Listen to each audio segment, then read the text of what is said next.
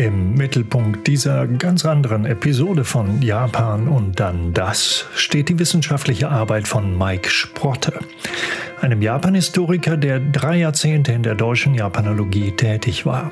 Mike hat in dieser Zeit, und das weiß ich aus eigener Erfahrung, viele Studierende an den Universitäten Heidelberg, Halle, Duisburg, Essen, Leipzig und Berlin für die Geschichte des Landes begeistert. Er hat sich aber nicht nur durch Lehre, sondern auch durch historische Forschung einen Namen gemacht, unter anderem durch seine Beschäftigung mit den Anfängen des Sozialismus in Japan und durch seine Arbeit zum russisch-japanischen Krieg. Beides Themen, die uns in dieser Folge mehr als 100 Jahre in Japans Geschichte zurückschicken werden. Für Sie lohnt es sich dabei zu bleiben, wenn Sie Interesse an der Geschichte des modernen Japans haben, wenn Sie etwas darüber erfahren möchten, wie in der Geschichtswissenschaft zu Japan gearbeitet wird oder wenn Sie mehr über einen großartigen Kollegen wissen möchten.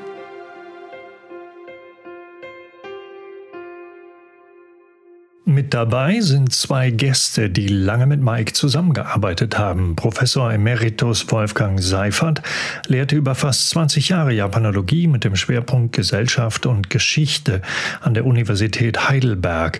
Er hat das Fach wesentlich mitgeprägt und ist weiterhin in der Forschung tätig. Sieben Jahre war Mike an seinem Institut. Dr. Tino Schölz ist wissenschaftlicher Mitarbeiter an der Japanologie der FU Berlin und arbeitet dort als Postdoctoral Research Fellow zu japanischen Kriegs- und Militärgerichten während des Asiatischen Krieges. Er war lange Kollege von Mike Sprotte. Unser erstes Thema ist der russisch-japanische Krieg.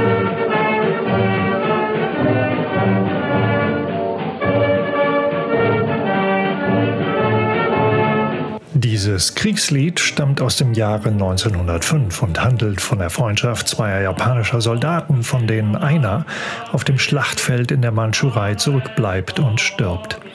Das Lied trägt den Titel Senyu, Kriegsfreund. Und da sich die traurige Geschichte um den gefallenen Kameraden nicht zur Anhebung der Kampfmoral eignete, war es im Pazifischen Krieg verboten. Es erzählt aber vom russisch-japanischen Krieg, der seinen militärischen Anfang vor genau 120 Jahren, am 8. Februar 1904, durch den Angriff Japans auf Port Arthur nahm. Obwohl dieser Hafen keinen chinesischen Namen trug, lag er doch im Nordosten Chinas, an der Spitze nämlich der weit ins Gelbe Meer reichenden Halbinsel Liaodong. China hatte Port Arthur 1898 an das russische Zarenreich verpachtet. Jetzt, sechs Jahre später, kamen die Japaner. Wenig überraschend ging diesem Krieg ein Interessenkonflikt beider Regierungen um Kolonien und Einfluss voraus. Sehr vereinfacht formuliert wollte Japan Korea, Russland sollte sich fernhalten. Im Gegenzug könne Russland die transsibirische Eisenbahn in der Mandschurei kontrollieren und weitere Rechte dort erhalten. Einig wurde man sich nicht gleichzeitig, nahm das Zarenreich die militärische Bedrohung aus Japan nicht ernst und dort heizte die Regierung die antirussische Stimmung in der eigenen Bevölkerung auf. Ergebnis? Tokio stellte dem Zaren ein Ultimatum und dann, einen Tag vor der formellen Kriegserklärung, schlug man in Port Arthur zu und blockierte zunächst große Teile der dort vor Anker liegenden russischen Kriegsmarine. Die Welt folgte dem Töten und Abschlachten interessiert, dessen Kurzversion so lauten könnte.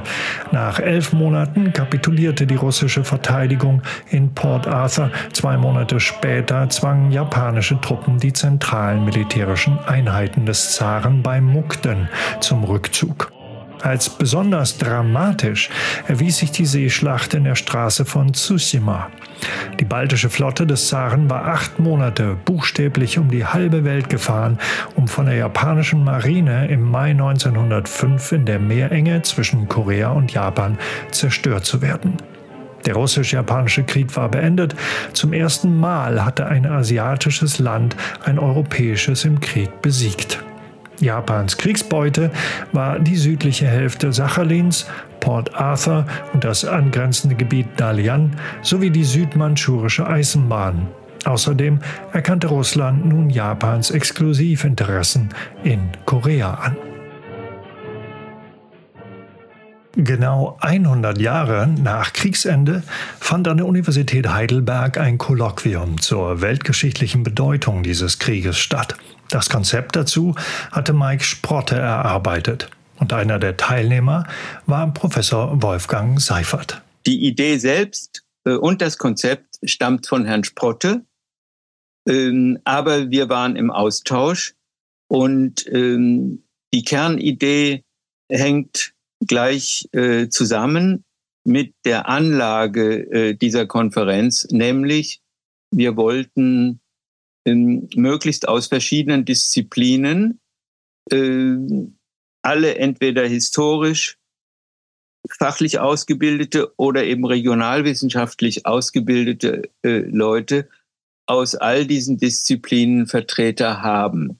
Dahinter steckt also diese Kernidee, nämlich man versuchte, das Ereignis im Vorfeld und mit gewissen Auswirkungen in einen weltgeschichtlichen Rahmen einzubetten. Es ist nicht jetzt unser Ziel damals gewesen, irgendwie eine globalgeschichtliche, theoretisch untermauerte Ausrichtung äh, durchzuziehen, sondern aus den vorhandenen Mitteln herauszuschöpfen. Mike hat zu dieser Konferenz zwei inhaltliche Beiträge geleistet. Er hat inhaltlich im ersten Beitrag sich mit diesen historischen Grundlagen beschäftigt. Und äh, Japan galt nach seinen äh, Recherchen also als ein Land, welches sich einer einzigartigen Staatsdoktrin verschrieben hat. Herr Sprotte spricht von erfundener Tradition, was insofern sicher richtig ist, weil die Herrschaft des Tenno von neuem eben wieder eingerichtet worden ist, bis zur Meiji-Erneuerung 1867, 68 war der Tenno im Grunde in den Hintergrund gedrängt, um, um nicht zu sagen, teilweise in Teilen der Bevölkerung gar nicht mehr präsent. Das heißt, die Historiker sagen dann, er war faktisch eben nicht das, was er später wurde, also im Namen nach, das heißt der Verfassung nach, teilweise nur, aber auch der, seinem Handeln nach, eben nicht ein absoluter Monarch, sondern er war jahrhundertelang in Kyoto auf einem Nebengleis der politischen Struktur abgestellt. Und dies ändert sich nun und darum dreht sich der erste Beitrag auch von Herrn Sprotte, nämlich um die Ablösung dieser politischen Struktur und schrittweise Aufbau einer neuen Struktur mit einer Verfassung nach teilweise preußischem Muster. Dann greift aber Sprotte aus im ersten Beitrag und geht auch auf gesellschaftliche Strukturen ein, verschiedene Aspekte des gesellschaftlichen Lebens, wie Schulbildung, wie Aufbau des Militärs, Einführung neuer wissenschaftlicher Systeme, auch aus dem Westen und so weiter. Und da drin macht er eine Bemerkung in diesem ersten Beitrag zum Aspekt dieses neuen Mesi-Status, also des Staates in dem damaligen Status, der erwähnenswert ist.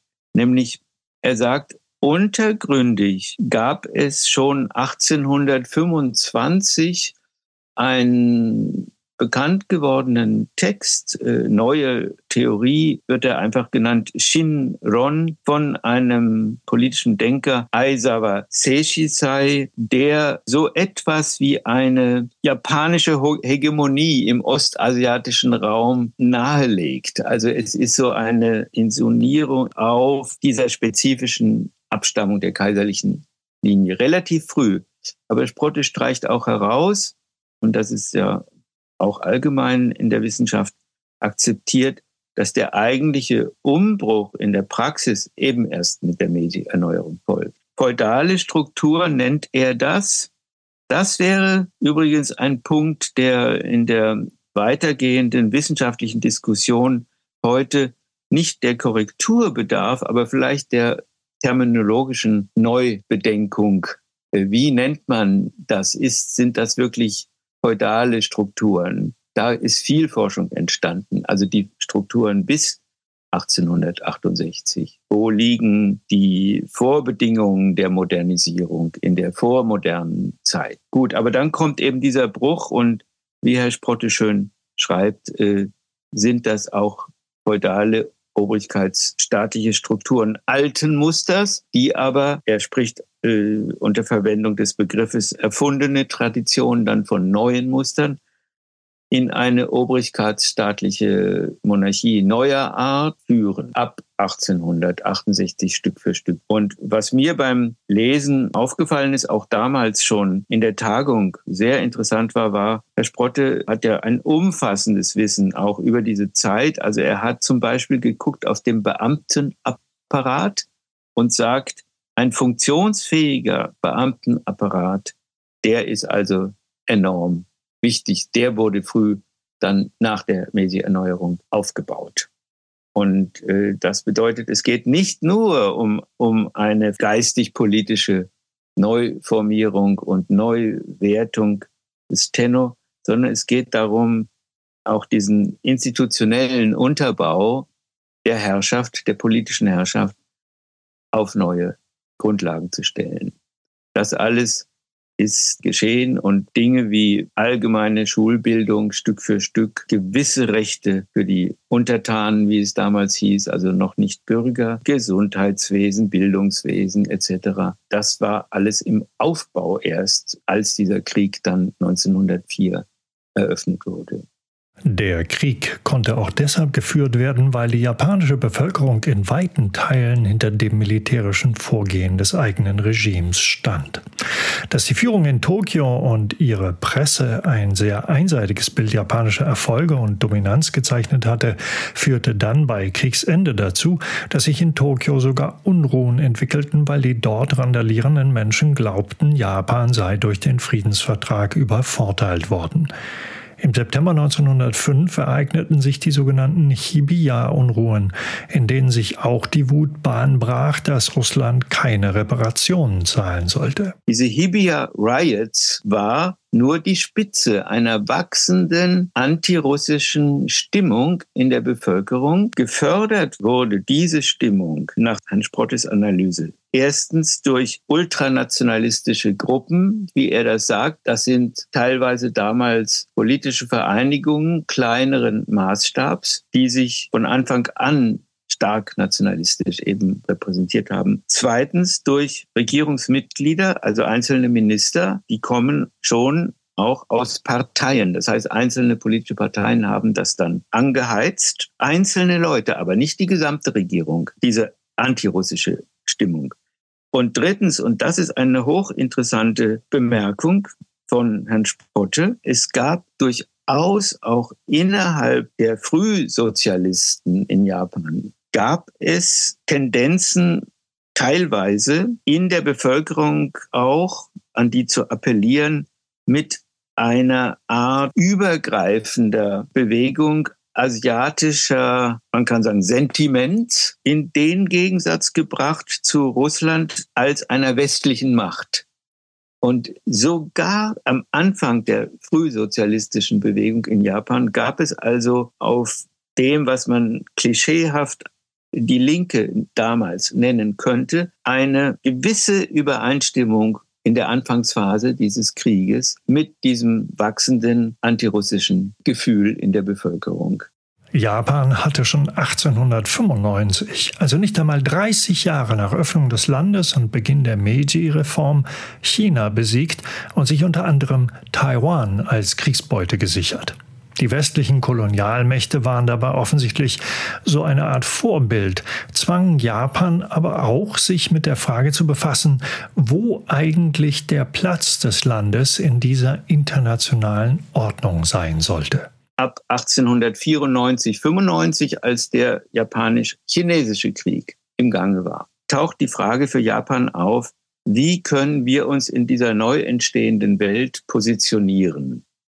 Und äh, zwar nicht direkt im Sinne von Allianzen, sondern zunächst mal im Sinne von institutionellen Erfordernissen oder Arrangements. Ein Punkt dabei ist, dass die japanische Seite geguckt hat, wie werden eigentlich die westlichen Großmächte zu Kolonialmächten. Und äh, nachdem sie das gründlichst auch von der juristischen Seite her aufgearbeitet haben, also die japanischen Gelehrten, Rechtsgelehrten und dann Politiker, sind sie selber ans Werk gegangen und haben in groben Umrissen die vor dem russisch-japanischen Krieg liegende Weltordnung beziehungsweise hier in Ostasien befindliche Staatenordnung aussah. Also Sie haben gefragt danach, wie sieht das aus im rechtlichen Sinne? Denn um in den Club der westlichen Großmächte aufgenommen zu werden, benötigen wir natürlich auch Diplomatie. Also das geht nicht, dass man nur mit Militär irgendwie brutal eine Aggression begeht, sondern wir benötigen Diplomatie und das bedeutet Völkerrecht oder International Law. Dann kam es zu einer, und das ist Gegenstand meines Beitrages, einer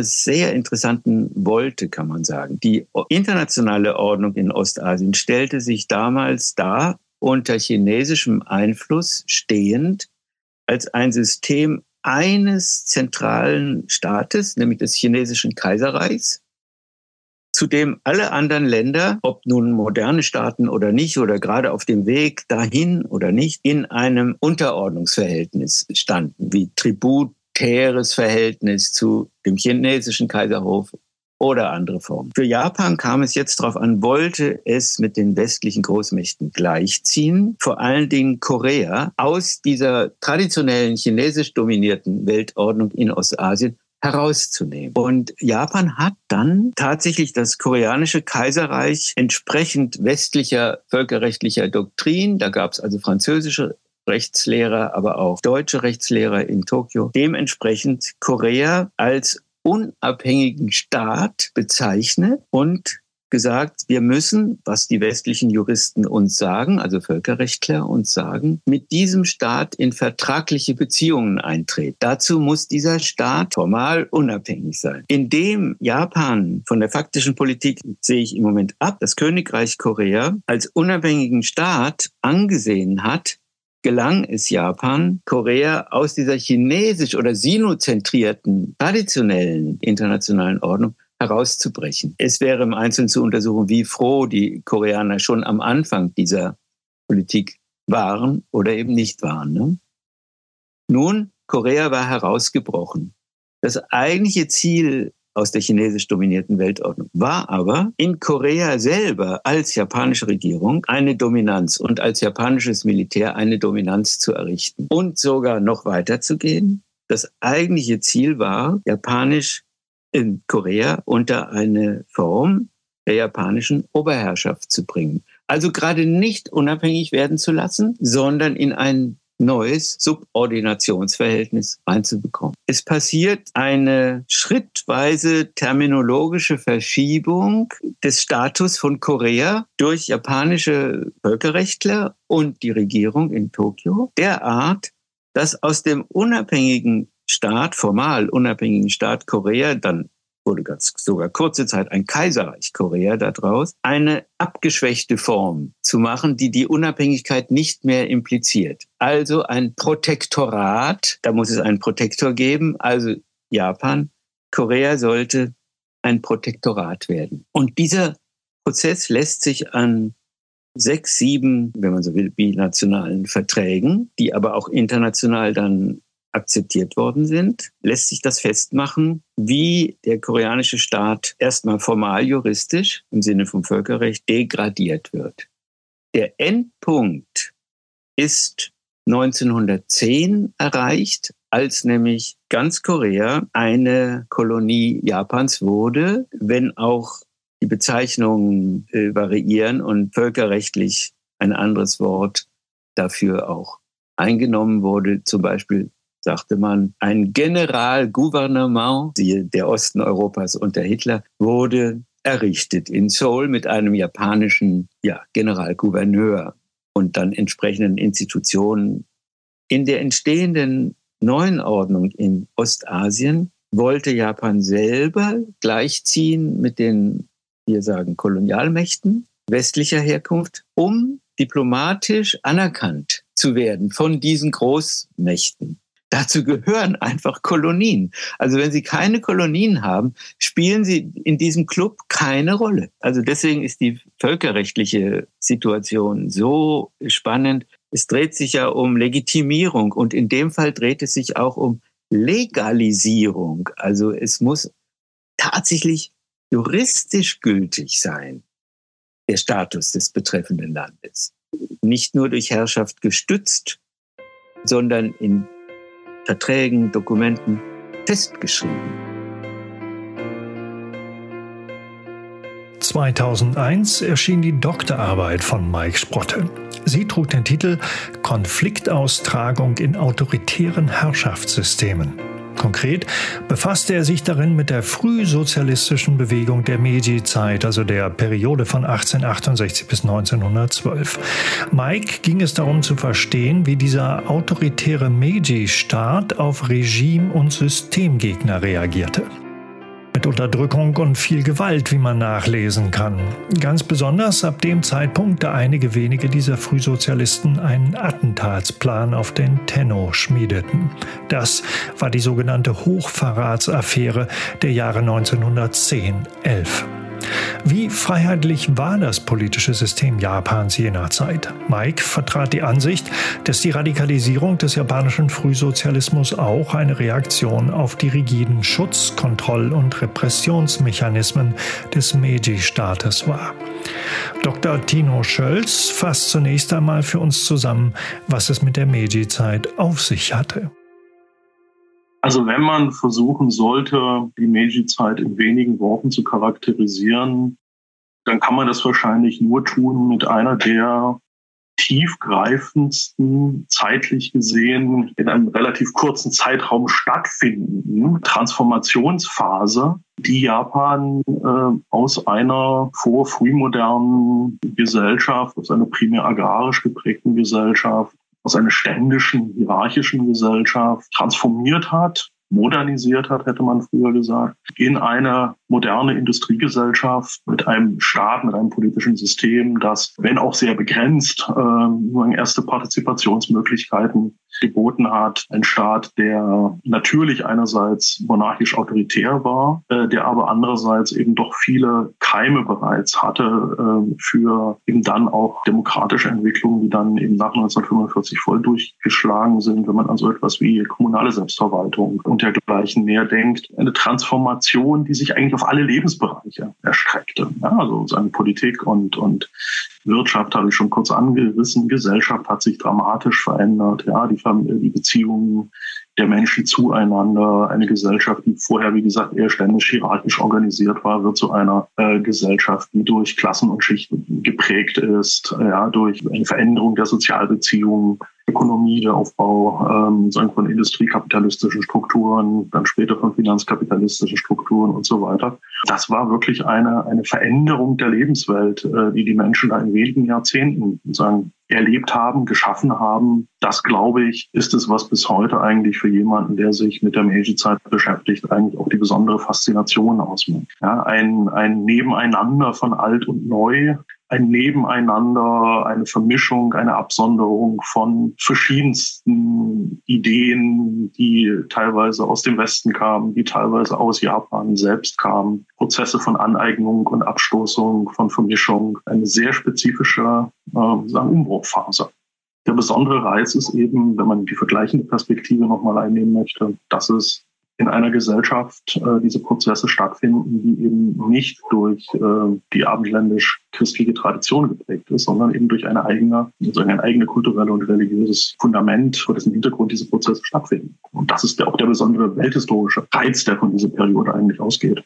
Welche Rolle spielte dann der Staat in dieser großen Transformationsphase und wo kommen die Frühsozialisten ins Bild? Das Kernproblem ist, dass wir auf der einen Seite ein Staat haben, der in den ersten Jahren der Meiji-Zeit zunächst noch relativ offen war im Hinblick auf die Frage, wie er sich entwickeln wird und aber im Laufe der 1870er, 1880er Jahre sich immer mehr verfestigt und eigentlich sagen einen mehr und mehr autoritären Charakter annimmt der allerdings auch ein Staat ist, der sich selbst als zentralen Akteur dieses Transformationsprozesses begreift. Es wäre falsch, die Meiji-Zeit als eine so ein Top-Down-Projekt nur zu verstehen. Das nicht, aber der Meiji-Staat sieht sich selbst als ein zentraler Akteur beziehungsweise als ein Garant des Transformationsprozesses. Der versucht, Opposition und Partizipation weitgehend auszuschalten oder zu unterdrücken.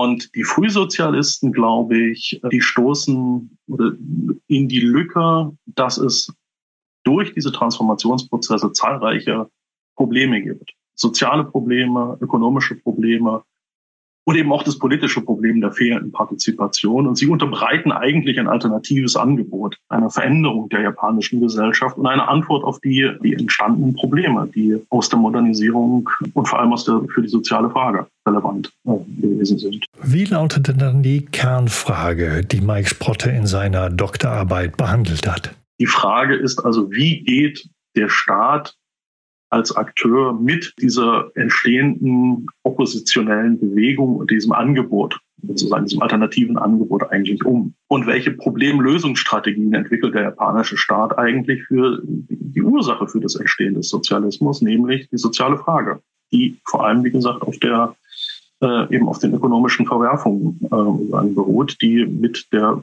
Industrialisierung, mit der Lage der Landwirtschaft und so weiter ja ganz zentral verknüpft sind. Und die Antwort, die der japanische Staat gefunden hat, ist eine Antwort der Repression. Das ist eine Antwort Ausbau von Überwachungsmaßnahmen, Aufbau eines Überwachungsstaates, ja, zunehmende Stärkung der Polizei und dann eben eine Bekämpfung dieser, dieser Opposition, bis hin eben dann in der Hochverratsaffäre ja auch bis hin zur physischen Vernichtung ähm, sagen, der Gegner. Aber das ist sozusagen ja das, ähm, das zentrale Thema, äh, um das es da an der Stelle geht. Und auch das kann man wiederum sagen, das ist eine Folge politischen Handels und eine Folge politischer Entscheidung. Ja, es hätte auch anders sein können. Denken wir mal an Deutschland, um diesen Vergleich nochmal ganz grob zu machen. Bismarcks Antwort war ja zunächst auch auf die entstehende Sozialdemokratie, zunächst also mit dem Sozialistengesetz über das Verbot sozusagen zu gehen und parallel dann aber, das ist ja das berühmte Bild von Zuckerbrot und Peitsche, dann eben mit der Entwicklung des Sozialstaates tatsächlich eben auch die realen Probleme anzugehen. Und das war ja sozusagen nicht die des preußischen deutschen Staates, die soziale Frage unbedingt lösen zu wollen, sondern es war sozusagen ein Problem, diese politische Opposition, dieser politischen Opposition das Wasser abzugraben. Nicht? Das war ja die Ursache für die Entwicklung in der Bismarckschen Sozialgesetzgebung. Und diesen Weg hat Japan zwar auch eingeschlagen nach der Hochverratsaffäre, aber zu einem zu deutlich anderen Bedingungen deutlich reduziert. Also es gab ja eben, es gab natürlich keine Entwicklung eines, eines gleichwertigen Sozialstaatssystems, sondern Japan setzt man eben auf die Wohlfahrtsgesellschaft. Auch das hat natürlich langfristige Folgen. Insofern ist diese Frage des Umgangs mit den Sozialisten, glaube ich, eine, die langfristig auch Pfade in der japanischen Entwicklung bedingt hat. Was hat es dann mit der Hochverratsaffäre auf sich? Der Hintergrund ist der, dass es eine kleine Gruppe von Aktivisten gibt, die ein Attentat sowohl auf den Meiji-Tenor als auch auf den Thronfolger planen. Diese Planungen gedeihen so weit, dass zum einen also mehrfach diskutiert wird, wie dieses Attentat tatsächlich aussehen sollte, bis hin, dass also schon ausgelost worden ist, äh, wer da wann welche Bombe zu werfen hat unter den Beteiligten. Äh, auf der anderen Seite eben auch schon konkreter, weil man sich auch tatsächlich die Materialien, aus denen die Bombe herzustellen ist, schafft hat und auch schon experimentiert hat, wie diese Bombe also konkret nun gebaut werden sollte. Also sozusagen, es war jenseits der rein theoretischen Planung, war man auch an dieser Stelle schon sozusagen in die praktischen Planungen eingestiegen und Vorbereitungen eingestiegen. Das Ganze wurde durch äh, Spitzeltätigkeit der Polizei dann bekannt, äh, ist zwar zunächst eher durch Zufall aufgedeckt worden, aber wurden dann in kurzer Zeit nicht nur die konkret an diesem Anschlagsplan Beteiligten verhaftet, sondern eben auch viele Personen aus ihrem Umfeld. Ich glaube, insgesamt waren das 24 oder, oder 26 Personen, die da sozusagen dann am Ende auch äh, sozusagen alle vor Gericht gestellt wurden. Juristisch gesehen war das eben Hochverrat oder wurde das unter Hochverrat subsumiert, also ein Anschlagsplan auf äh, das Staatsoberhaupt, auf den Tenor. Das, äh, das unterlag eben nach dem japanischen Strafgesetzbuch tatsächlich diesem Straftatbestand des Hochverrates und auf den stand die Todesstrafe und entsprechend ist auch die weit überwiegende Zahl, ich meine, wenn ich mich recht erinnere, bis auf zwei äh, angeklagt, die dann zu hohen Haftstrafen verurteilt wurden, äh, weil sie nicht unmittelbar an, den, an diesen Vorbereitungen und Planungen beteiligt gewesen sind. wurden die übrigen, ich glaube 24 zu, zum Tode verurteilt und von denen die Hälfte dann auch tatsächlich hingerichtet. Die übrigen wurden dann noch einmal sagen, durch persönlichen Gnadenakt des Tenno begnadigt und ihre Strafe in lebenslange Haftstrafen äh, umgewandelt. Welche Folgen hatte der Prozess dann gegen die Frühsozialisten? Der Prozess selber war ein fand unter Ausschluss der Öffentlichkeit statt. Ja, trotzdem ist über den Prozess also sozusagen über, die, über den Sachverhalt nicht? Des, des versuchten Attentats auf den Tenno, auch dann über die Urteile und so weiter, ist natürlich in der Öffentlichkeit äh, diskutiert worden. Und ein wichtiger Befund ist eigentlich der, dass die Öffentlichkeit sich doch sehr deutlich gegen äh, die Angeklagten auch gewandt hat und äh, man also auch, zumindest ist mir das nicht bekannt, dass zum Beispiel eine nennenswerte Kritik etwa an dem Urteil, äh, etwa WGN etwa oder so nicht. Insofern hat die Hochverratsaffäre sicherlich auch schon dazu beigetragen, dass sozialistische Ideen insgesamt auch diskreditiert wurden durch diesen Anschlagsversuch. Zweitens hat der japanische Staat äh, in Form der Polizei, des Spitzelwesens, der Zensur und so weiter noch einmal danach ganz massiv die, die Überwachungs- und Kontrollfunktion ausgeweitet. Die Zensur ist noch mal sehr stark verschärft worden, also bis hin dass man das Wort Shakai kaum noch drucken durfte, sondern dass also in fast allen Publikationen das sagen, geschwärzt wurde, bis hin zu der hübschen Anekdote, dass, dass also selbst ein Text über, ich glaube, Ameisen, also sozusagen eine Gesellschaft von Ameisen, also nicht mehr zulässig war, weil das eben dieses Wort Shakai an sich schon enthielt. Also insofern, ja, diese, diese Repressionsmaßnahmen und die Überwachungsmaßnahmen gegen den Sozialismus waren eben auch nochmal äh, sind sehr deutlich ausgeweitet worden. Und drittens kam natürlich hinzu, dass einfach die Mehrzahl der Protagonisten im Gefängnis saßen, tot waren oder auch das Land verlassen haben, also dann noch zum Teil noch ins Exil gegangen sind. Also es gilt etwa für Katayama Sen, den späteren Führer der, der kommunistischen Partei, der einfach nach Moskau gegangen ist. Und insofern war das tatsächlich ein, Todesstoß für diese frühsozialistische Bewegung, die dann, wie man so schön sagt, in eine Eiszeit eingetreten ist. Also Fuji no Jidai nennen das die japanischen Historiker. Ähm, und es brauchte relativ lange, bis sie wieder eigentlich dann, so kann man sagen, in die Teilschutzzeit hinein, bis es wieder erste Regungen in Richtung von, von sozialistischen Ideen und äh, noch marxistischen Ideen gegeben hat. Also sozusagen die Folge dieser Repressionsmaßnahmen, die waren doch sehr einschneidend. Und waren sicherlich auch ein Faktor dafür, würde ich sagen, um zu erklären, warum es vor 1945 äh, eben keine relevante sozialistische, sozialdemokratische ähm, Strömung in der japanischen Öffentlichkeit gegeben hat.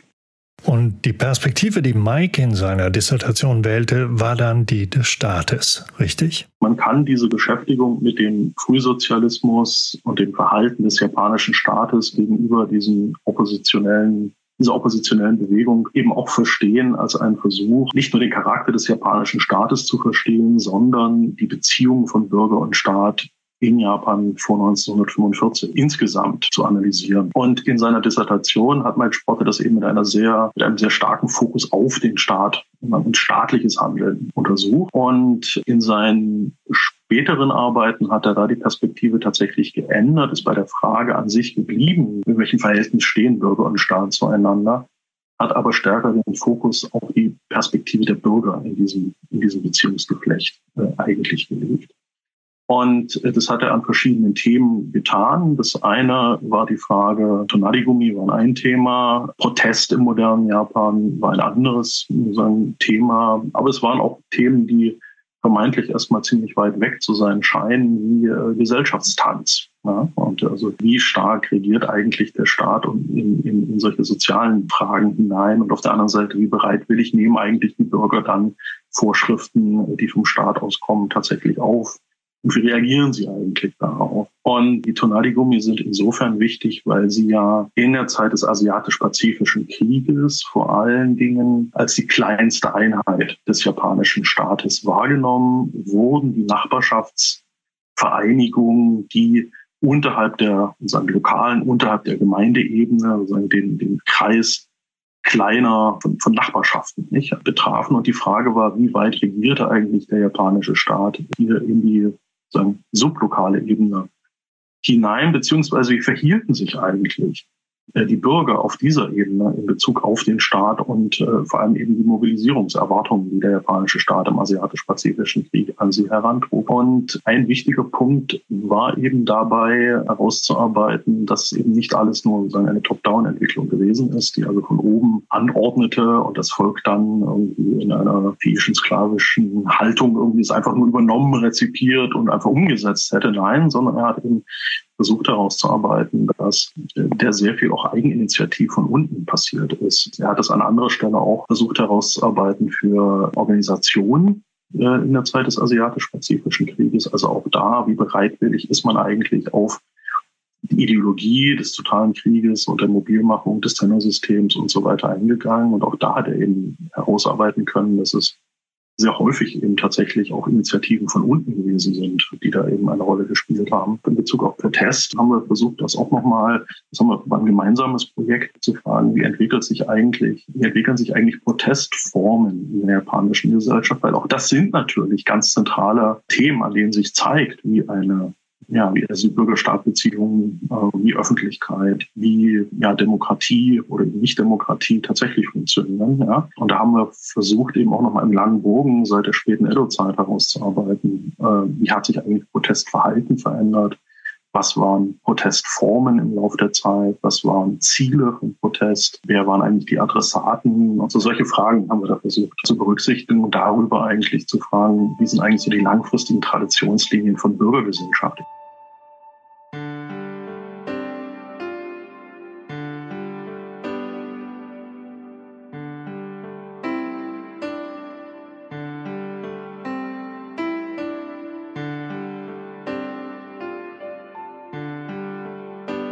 Mike Sprotter hat neben dem Herausgeberbuch zum russisch-japanischen Krieg und seiner Dissertation zu den Frühsozialisten noch weitere wichtige Publikationen zur modernen Geschichte Japans beigetragen. Ein zentrales Werk war seine Übersetzung von Nishikawa Masao Daiichi Sekai Taisen to Sakai Sugisha Tachi, der Erste Weltkrieg und die Sozialisten. Diese äußerst anspruchsvolle Übersetzung erschien im Jahre 1999, also noch vor seiner Dissertation. Professor Seifert erinnert sich dazu. Für mich war dieses übersetzte Werk von diesem Historiker äh, Nishikawa Masao äh, ein Zeichen dafür, wie gründlich er sich mit der japanischen Sprache beschäftigt, speziell im historischen Bereich. Ne? Und das war für mich maßgeblich dafür, dass er dann nach Heidelberg äh, kommen sollte. Und er war dann von 2001 bis 2000 bis 2008 September angestellt in der Japanologie Heidelberg. Also heute würde man auch schon sagen Assistenzprofessor. Das äh, auf der Ebene war er. Ab 2003 hat sich Mike der großen Mission gewidmet, eine Online-Bibliografie zur historischen Japan-Forschung auf die Beine zu stellen. Heute umfasst sie mehr als 3000 kuratierte Datensätze. Diese Datenbank ist ein äußerst hilfreiches und frei zugängliches Internet-Tool, dessen Link Sie in den Show Notes finden. Nutzen Sie sie, wenn Sie sich für die Geschichte Japans interessieren. Mike hat aber auch wesentlich zur sogenannten Initiative für historische Japan-Forschung beigetragen. Der eigentliche Startpunkt war, wenn ich das Termin nicht richtig in Erinnerung habe, 2003. Ähm, allerdings ähm, sind die Diskussionen und ist die Idee, etwas in diese Richtung machen zu wollen, ein wenig älter. Und das hat sehr stark mit ähm, der damaligen Verfasstheit der Japanologentage und ähnlicher Konferenzen zu tun, wo man halt den Eindruck hatte, okay, das ist eine Art von Veranstaltung, wo man irgendwie kurz in 20 Minuten sein, ähm, sein Forschungsthema vorstellen kann, Ergebnisse vorstellen kann, wo es dann kurz in 10 Minuten eins, zwei interessierte Nachfragen gibt. Aber was uns eigentlich fehlte äh, und was wir als großes Defizit wahrgenommen haben, war ähm, ja, ein, ein wirkliches Diskussionsforum, eine Möglichkeit, miteinander ins Gespräch zu kommen und das Ganze auch über die von uns auch damals sehr stark wahrgenommenen so hierarchischen Ebenen hinweg. Mit Mike habe ich 1987 mein Studium an der Universität Bonn aufgenommen. Wir haben jahrelang gemeinsam bei einer japanischen Tageszeitung als studentische Assistenten gearbeitet, damals als Bonn noch Bundeshauptstadt war und die japanischen Korrespondenten im Bundespressehaus im Tulpenfeld und im mittlerweile abgerissenen Bonn Center ihre Büros hatten. Als Wissenschaftler gehörte Mike zu der Gruppe derjenigen, denen ich sowohl von Herzen als auch mit meinem Verstand eine Professur gewünscht hätte. Aber die brauchte er nicht, um in seiner Forschung und seiner Lehre zu glänzen. In seinem privaten Blog hat er kenntnisreich über historische Japanforschung geschrieben, wobei die von ihm und Tino Schölz organisierte und eben schon erwähnte Initiative zur historischen Japanforschung immer besondere Aufmerksamkeit genoss. Diese Initiative trifft sich übrigens das nächste Mal am 15. und 16. Juni an der Universität Bonn. Wenn Sie Lust haben, und dort wird man Mike sicherlich gedenken, denn er starb am 3. Dezember des letzten Jahres im Alter von 59 Jahren. Er fehlt vielen, er fehlt mir auch als Freund. Sein wissenschaftliches Leben aber ist weiter für uns da. Wir sollten Nutzen daraus ziehen.